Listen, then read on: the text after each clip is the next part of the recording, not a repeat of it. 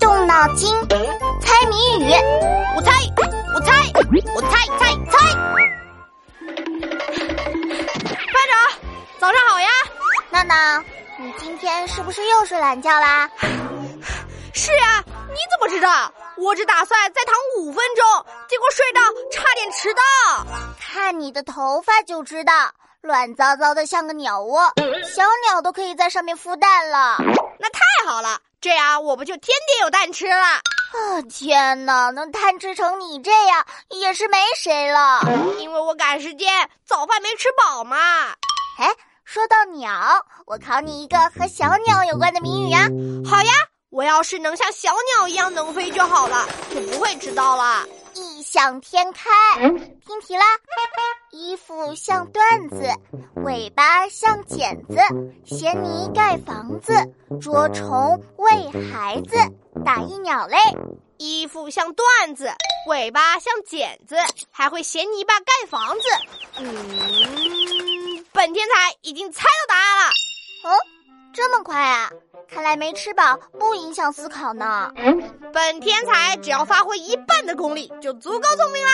哈哈呀，少废话，快说答案啦！虽然尾巴像剪刀的鸟类有不少，但其中能衔泥巴搭窝的鸟类就只有燕子啦。所以啊，答案就是最爱在人类屋檐下搭窝的小燕子啦。嗯，没错，就是小燕子。娜娜，我心里一直有个问号。为什么歌里唱小燕子穿花衣，明明就是黑色和白色的，并没有花花的羽毛啊？这个问题嘛，只要你靠近点观察就清楚啦。燕子因为飞得高、飞得快，很多人看不清，就认为它只有黑白两色。其实燕子的色彩还挺丰富的啊。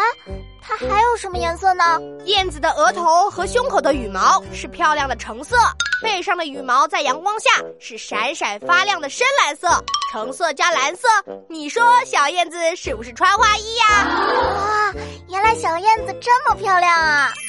哎，说这么多，我的肚子又开始饿了。嗯，那你明天可要早起，早起的鸟儿才有虫吃嘛。早起的鸟儿有虫吃。可是早起的虫子被鸟吃，我还是不要早起的好。嗯，你果然是个懒虫。同学们，别走开，翻开我的谜语小本本，考考你：会飞不是鸟，翅膀没羽毛，白天休息夜里忙，捕捉虫子本领高，打一动物。把你的答案写在留言区哦。